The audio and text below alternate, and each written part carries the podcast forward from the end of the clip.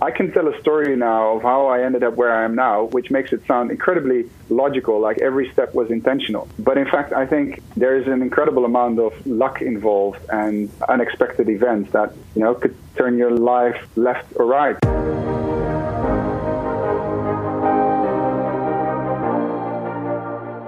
You are a driven international professional or manager, have achieved quite a bit already, but are asking yourself from time to time, what do I really want? How do I want to work and live? Then this is your podcast. I am Gina Friedrich, career and life coach for people who want to actively shape their future. Every second Thursday, I release interviews for you with inspiring, successful, as well as renowned international personalities from the world of business, NGO, and sports. They all will share with you what these questions mean to them, how they handled obstacles in their lives, and shaped their journey to where they are today. You are curious and don't want to miss anything? Sign up for this podcast right here. And now, let yourself be inspired on your very personal journey towards the future that you wish for. Hello again, and welcome to episode 18, in which I got the chance to speak with Casper Jorna. He's a partner at NEO, which is a global network of leaders who challenge conventional thinking. And he also is an active expert in business innovation and transformation for a circular economy. Casper will share with us how a lack of growth opportunities led him to quit his last job and how he experiences his current journey to figure out who he is. He talks about the important role of his mentor, the value of not closing off any opportunities too quickly, and what it meant to him having left home and friends for the last four years while stepping into the unknown which three new and old habits helped him throughout this discovery journey, why he left the corporate world to join an NGO, and why the capability to reinvent himself is so important to him, you will hear in this week's episode. Just a quick side note this interview was recorded in the early days of this podcast, and the audio quality improved since then, thank God. So I hope you will excuse some of the background noise you might hear. So off we go. Hi, Casper. Hey, Gina, how are you? Mm, very good. Yeah, it's actually yeah super cool to hear you again. It, it has been quite a while. I think the last time we probably spoke was when I left Vodafone or just roundabout, which was about four years ago now. Yeah, crazy. But I remember that, yeah, you were quite new to Düsseldorf and uh, I invited you to join a group of like-minded people that shortly afterwards mm. founded Bringing Smiles. Yeah, which was a nice start into a friendship and thank God we're still connected. I'm very happy about that. Yeah, yeah. to, to give the, the listeners the chance to hear a bit more about you, um, I would like to ask you the question, who is Casper Jorna? uh, that that is a probably very difficult question for myself to answer. Um, so you know, you you catch me on a in a very uh, peculiar and interesting time with uh, with this conversation because um, I think you know we after we worked at Vodafone um, and then I moved to the Ellen MacArthur Foundation, which is a, for those who don't know is a, a leading think tank on the circular economy where I led their uh, business innovation programs. I actually uh, resigned from that job last December, and, and, and that was probably one of the hardest decisions I had to make. Um, because you know I was working with a great team. We we um, we quadrupled in, in size in, in, the organization and the impact that we had and, in the growth of our program, the innovation programs across Brazil and um, North America and Europe. Um, you know, leaving something like that behind, um, it was was mostly because I knew I had to. I, I, couldn't grow there anymore. I wanted to continue learning, and it, it started to fe- feel almost too too convenient and too easy. Um, so I had to make the decision. So okay, I need to challenge myself again. And when I did that, I realized something that uh, sort of comes back to your question around, you know, who, who are you, um, and particularly around something around, you know, your identity. And it, it dawned upon me that the first couple of months, I, I planned to just sort of go into a bit of a discovery journey and to talk to a lot of people and see what they see and, and feel um, think and feel what, what you know what, what is inspiring to me and mm-hmm. uh, where do I get energy from. And what I started to realize is, um, you know, from from when you're young, your identity is closely associated with, with the institutions and organizations that you know you're part of. First, it's your football club. Then uh, you go to uni, which means you know the uni university you go to says something about who you are, I guess. Um, and then I started working for Vodafone. You know, big uh, big brand, great name, great place to work. um, at least when I left it. Uh, and um, and after that, the Ellen MacArthur Foundation, and a very influential think tank with an, an amazing amount of access. And uh, people always pick up the phone when, when you're calling. And when you leave all of that behind, you have to almost you, sort of create this this this emptiness, and you you have to you're almost disentangling yourself. Like what part of is really your identity, and who are what part is really you, mm-hmm. and what part is associated with the organization that you work for, or the football club that you play for, or the uh, the university that you study for, and and that was a really unsettling time, which I actually found really valuable. Um, How did you then manage to answer these questions that you have now raised in regards to your whole life and who you are? How did you find answers, and what helped, or who helped you? Whew, um, well, I had a, I, I have had a professional mentor for the last, I want to say, three years, which was one of the best decisions um, that I ever took. Uh, in fact, it was actually recommended uh, to me, uh, and I almost wish it was recommended to me earlier. Because um, it's it and you know, it's quite a daunting task to, to approach somebody and then ask that person who you hold in high regard um, you know, to, to be able to ask that person questions and, and fire, but it needs to be a mutually synergetic thing, right? So, so anyway, that's sort of one thing uh, that I that I kept in mind in, in the process, and the other was just not to close off any opportunities too quickly. Mm-hmm. Um, make sure that you know I gave myself the time, and in fact, you know, one could argue that I'm still in the middle of it. I'm probably a little bit more in the synthesizing part of it than than the discovery part of it but I'm still finding answers day to day. But just just to say that when you don't know what you want, uh, that kind of essentially means you're in a bit of a discovery phase. And what I've really tried to do is is you know hold have a lot of interesting conversations and uh, wherever the, the opportunity presented itself, try stuff that you haven't done before, see if you like it, see if you don't, and then kind of trust your your brain in a way to synthesize what that means to you and what sticks.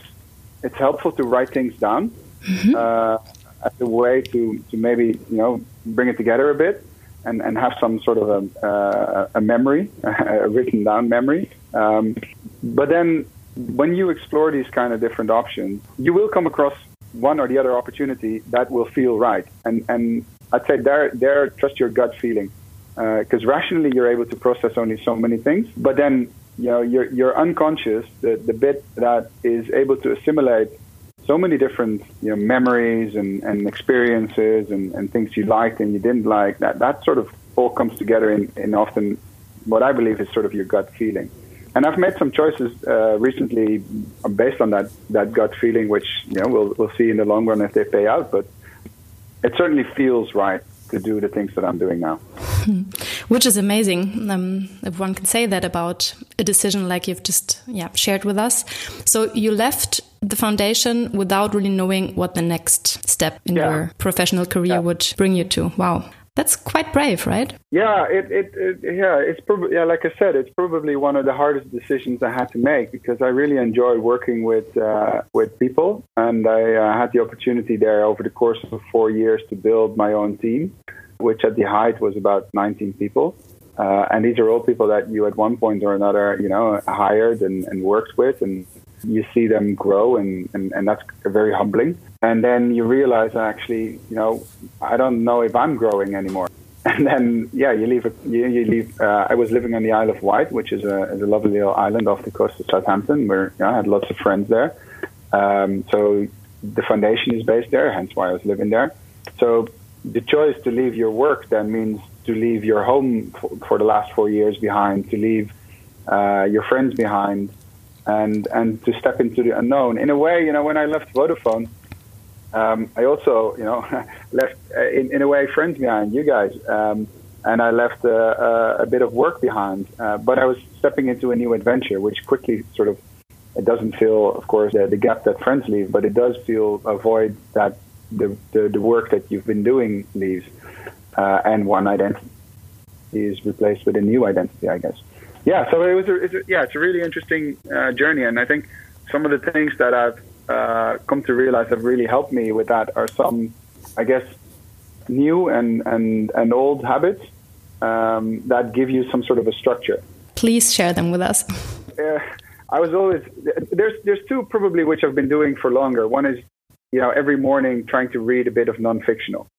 Uh, so some sort of an you know a book that's been recommended by somebody you hold in high regard or uh, that you've read a, you heard on a podcast or something. You know, just always have something to read in the morning and and uh, just do a couple of pages. And I found that that at various times has has given me inspiration or an idea to to, to do something. And um, the amount of times that I've taken something that I've read that morning and tried that on that day or that week in in practice or in you know, my pro- professional personal life, those times are so numerous that that uh, I don't think it's serendipity anymore that you know that happens. So so I've I've come to find out that that is a really valuable thing, and and when you have more time on your hands, then you get to read more things. So so that's sort of a great thing that's been uh, certainly giving me some structure the last uh, you know in, in, my discovery journey. Um, the other thing I'd say is exercise it's just a, an amazing reset button. You know, when you try uh, in the last four years, I traveled a lot um, between the different continents, and then if you come, if you arrive somewhere after a, uh, a long flight and you have this massive jet lag, and it, it's just an amazing reset button to just go for a run, clear your head.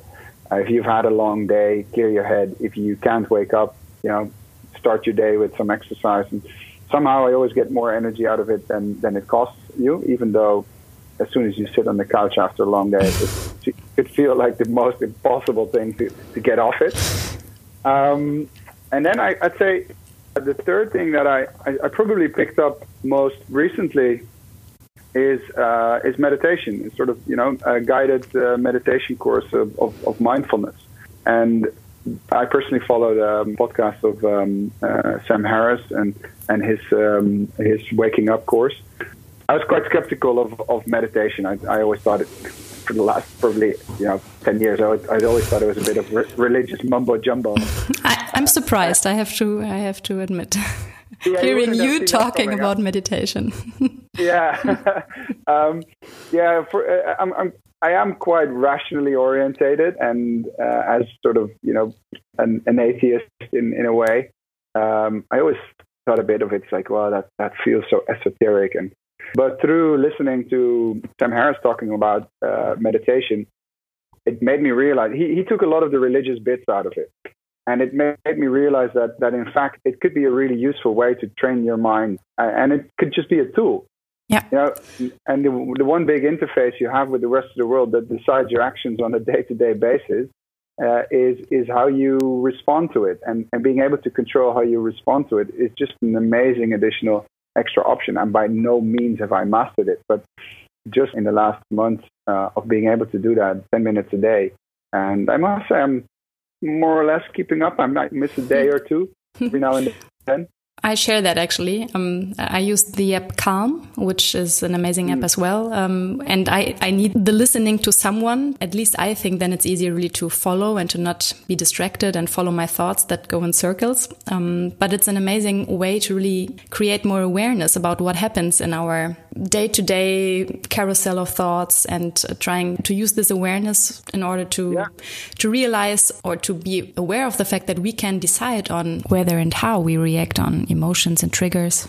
If, for example, we just let something bring us down, or if we really reflect on the situation and realize what it is that triggers us. So I really, really benefit from that as well. Since I don't know, one and a half years or so, I can only agree to what you just shared. Um, and, and yeah, it definitely works on an emotions level, but but also you know being when your when your ego is challenged, uh, just being able to then step back and say, oh, I, actually, this is where, where's this coming from? This is okay. This is my ego being challenged. All right, I can choose to engage with it, or I can also choose to let it go. I mean, it's easier said than done, right? I mean, I've been angry in me as well, so it's not that.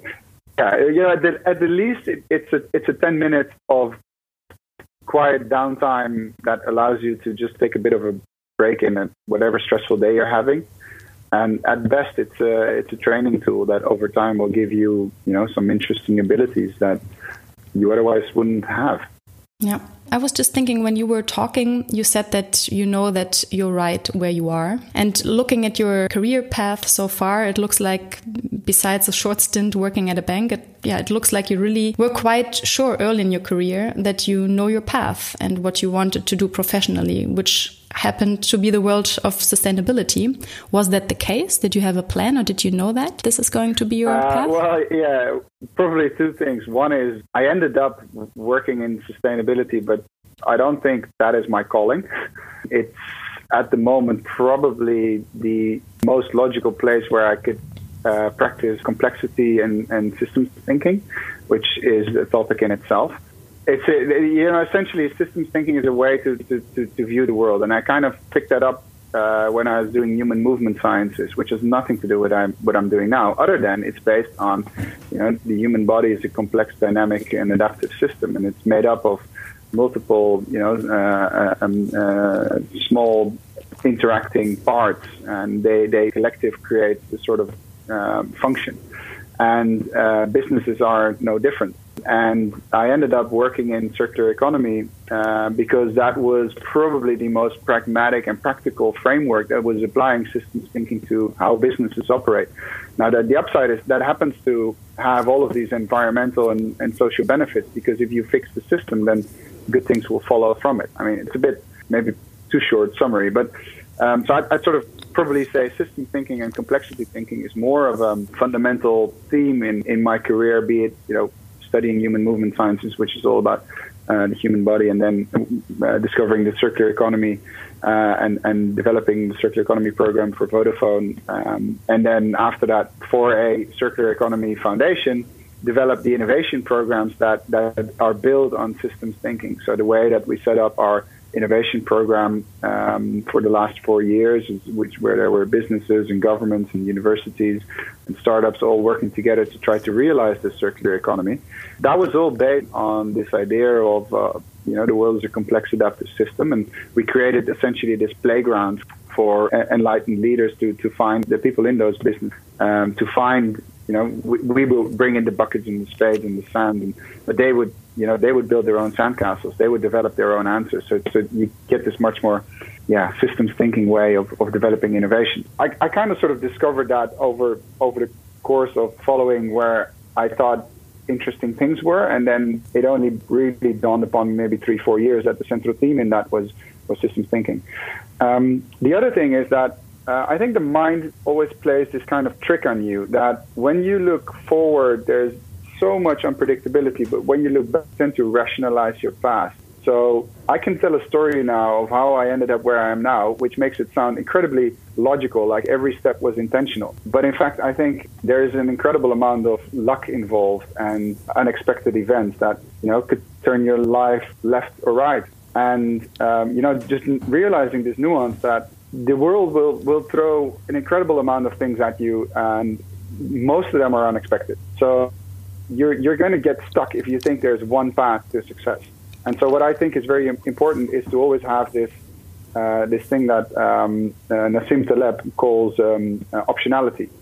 So, uh, if you if you have always a series of options in your in your back pocket of things that will might just lead you to living a successful and fulfilling life. And they might be very different things. And to some, that might feel like a bit of a distraction from, you know, leading to that one big goal that you want to achieve. But in fact, when you're facing something unexpected, you're very happy that you have options because then you can all of a sudden take a different route. You, it gives you flexibility and it allows you to follow, you know, not just one possible path, but actually depend. You can you can act on circumstances. Um, I, am just thinking, was the opportunity for you to work, yeah, to leave the business industry to work for a charity foundation? Was that one of these opportunities that you just grabbed? Uh, yeah, well, in a way it was, but um, my ambition was never to work for a charity. Uh, I would say that, that, probably came out wrong, but uh, it never was it high on my list to say I'm going to work for a charity uh, it, it just happened to be the place where I could focus on uh, a topic that I enjoyed and the way of working that I enjoyed and an amount of flexibility that I wanted in my in my life. Um, because that was one of the big frustrations that I that I ran into a, corporate environment is that it just limits your flexibility and you, you know you're always it comes with great benefits, but it also comes with restrictions. Uh, and I felt I wanted to explore a, a, freer environment where I could follow more sort of my ideas as opposed to having to negotiate every idea and and uh, before I can actually act on it. Um, so that was probably more important to me, and that's why I made the decision um, to join the Ellen MacArthur Foundation. Where you know the program, the program that I ran was a very commercially run program. With you know we we, we sold essentially uh, innovation service to big organizations, and that came with deliverables and margins and targets and, and so forth. But it was always a temporary thing to, to, to go to the NGO world, and uh, and so I've, I've returned to the commercial world now again. Hmm. What was driving you throughout that time? You were just talking us through all the options that might have come up or paths that might have opened up, and you were going for one or the other. What was driving you? What was the trigger for you to follow any of these directions? I think a, a sense of curiosity, um, knowing that know we, we uh, I probably start to form this opinion maybe a bit later. So uh, it's, it's a bit difficult to say that it really drove my decisions. But I do believe that, you know, in the time, the day and age that we live in, the duration that skill is valid or uh, valuable is just shortening. Just you know, you, you, can work as a data scientist, but you know, in a number of years, your your job will be taken over. Initially, you could be working in a factory for you know a skill in 30 years of your life, and you would just perfect that skill. But now you know, change comes faster. So what becomes more important than ever is almost that dynamic capability of being able to reinvent yourself. That is something that has been driving a lot of my decisions and why, you know, I can probably, yeah, like I said, I can, I can stitch my history together and make it sound like a logical story. But human movement sciences, business studies, uh, a big corporate, an NGO, and now starting um, a new business with uh, two partners in the UK yeah, I mean, it, it, it, it, could also be seen as pretty random. So I think it's more sort of this ability to be able to challenge yourself continuously and, and reinvent yourselves in a way while not losing some of those, you know, core things that you hold as a valuable thing in, in your work-life balance. Hmm. If someone close to you would approach you and telling you about maybe a wish or an idea in regards to reinventing him or herself, maybe a new challenge or an idea or a wish, maybe even in regards to doing more meaningful work, what would you answer? Try it. Do it. Yeah, I mean, it's always a you know it's a daunting task to step into the unknown. Um, one one advice I'd certainly give is uh, first try try the things that you think are interesting. See if you can apply them in, in your existing job. Uh, and, and I say that for two reasons. One is because, uh, you know, a, lot of, I'd say most organizations would value some sort of innovation that you bring into it, some sort of new perspective. And if you follow your curiosity, then then you, you tend to bring in something new if you try that within your own um, organization. The other thing is that, you know, the grass can look greener on the other side. So if you have some way of being just a little bit more certain, if it's not just it just looks better there, or is it actually something that you'd like to do? Um, and if if that then sort of starts to feel like something you'd like to do more of, so it fuels the excitement. Then the other thing I'd say is, you know, try to build some financial security that will give you some runway to try something new. And yeah, you, you read these things uh, if you're 40 what would you recommend your 20 year old self? And it's always the same. It's, spend more time with family. It's uh, start saving, and, and, there's probably something else there. But, um, but saving or shaving? I understood shaving. Sorry, uh, that's why. I well, yeah, maybe shaving too. But uh, uh, uh, all our hipsters these days. Um, no, well, saving, saving, um, and you know, not having to having the luxury not to worry about, you know, how am I going to put bread on the table tomorrow is it, it just gives an amazing amount of options. Uh, it reveals an amazing amount of options and gives some, some peace of mind. I mean, it's a luxury, right? I, I, I fully acknowledge that. But if there's a chance that you can you can build that reserve somehow, you know, you're going to thank yourself one day for it. I would like to go one step back. Now you are, um, by the way, for everyone who's listening, Casper just moved back to Amsterdam, to his home city. But yeah, Casper, you were living abroad before. You moved to Germany, like to Düsseldorf, then you moved to an island in England. I'm just curious, maybe you can share with our listeners a bit about the predominant feeling that you had when you decided leaving home for work. Um, yeah, it was never a really, you know, difficult conscious decision. I guess it just sort of go with the flow. And I also grew up uh, moving around quite a bit. So, so my mom was working for UN and uh, WFP, and, and, later the Dutch government. And you know, we, we lived in uh, the early years of my life. I lived in Africa, and then later we lived in the Caribbean. Um, so living abroad was was never a, you know, it didn't feel like an an amazing leap of sorts. So I made the call, I guess. I definitely, my parents gave me the opportunity just follow my curiosity, which led me to study human movement sciences, not having to necessarily think what, you know, what are you going to be after that? Or, um, and then I, I was able to make a switch to, to business after I did my first master's. And then, yeah, just sort of saying, you know, I want to give my career every opportunity to develop, and I don't really care where that takes me. So then it happened to take me to Düsseldorf, I guess. and, and, then it happened to take me to the Isle of Wight, you know, which is a really small island. Yeah, I think a lot of people here in Düsseldorf were surprised. Um, was there? Yeah, as was I, because actually, you know, one of the reasons that I initially thought I was going to leave Vodafone is because I thought Düsseldorf was felt a little bit too small. Congratulations. so, then I ended up yeah, I ended up living in a in a town with thirteen thousand people. It's like, all right, okay, there's, there's almost more cows in this uh, in this town than there's people. So it's like, well. but even though you had all this openness and you were curious, was there something that worried you? Yeah. Um, saying goodbye to, to friends and things that you know comes with us with a certain amount of uh, insecurity and comes with uncertainty and yeah, I mean, there's there's definitely sort of a worry that you know, will you fit into the new place? Will you have, will you, you know, will you make, who will you meet, and will there be nice colleagues, and how will the work be, and am I now, you know, complete idiot for going to live on an island, or, uh, you know, whoever said that living in Düsseldorf would be fun, or there's, yeah, I think those are very natural things to worry about or to think about, and be sort of like, it's as much as exciting as it is daunting at times. Would there be anything that you could maybe share that helped you overcoming this feeling of, wow, I'm leaving all my friends and family behind? Yeah, quickly running into new friends.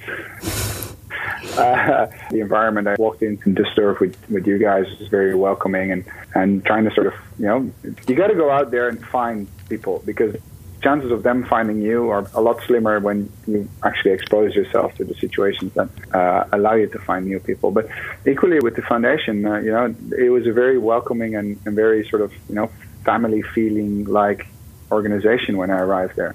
And that, and that really helps because I, I knew a number of them already through the work that I was doing at Vodafone. Uh, we had a, um, a business relation between Vodafone and the foundation.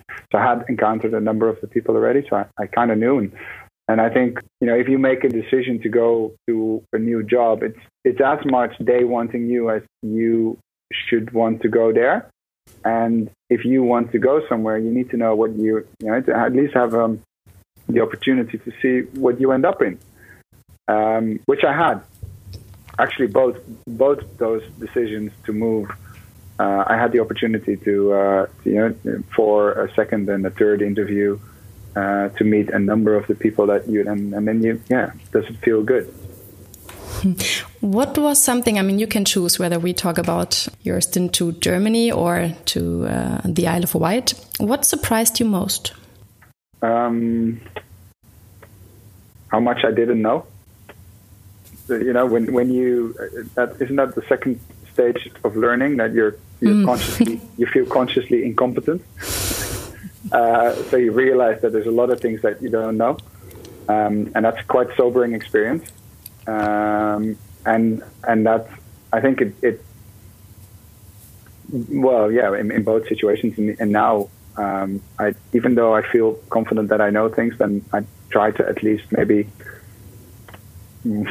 think remind myself that, that I might not oh not know it. um, yeah. Is that, I don't know. Is that answering your question? Thank you very much.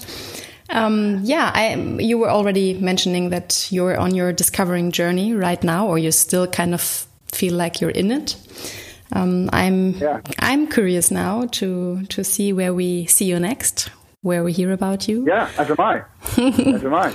Yeah, no, I mean it'd be interesting to see because I, I think in the last couple of months I started to you know develop a bit of a an idea of where I want to be in, in five to ten years and the type of role that I want to do. And um, and I think for me, it's much about you know creating the options now to see if there is a pathway that could lead me there. And you know, if I end up somewhere else, then equally great. And I sort of came up with this. I like working with people. I like you know working with new ideas. I like working with both incremental as exponential new ideas, and then sort of creating the, the, the environment where where these kind of ideas land and, and, and, and thrive and become new you know solutions. Um, in other words, a bit towards uh, CIO, COO kind of role, and um, yeah, let's see if I let's see if I end up there or not. Be interesting to listen to this podcast in, in five to ten years. how much off. Let's see if there's going to be another interview then. No, but I'm. I, I, it feels like you're that uh, you're super well reflected and that you know what it is that you need and what you expect and how you want to live and work. So all the best and enjoy this yeah. exciting time that you're in right now.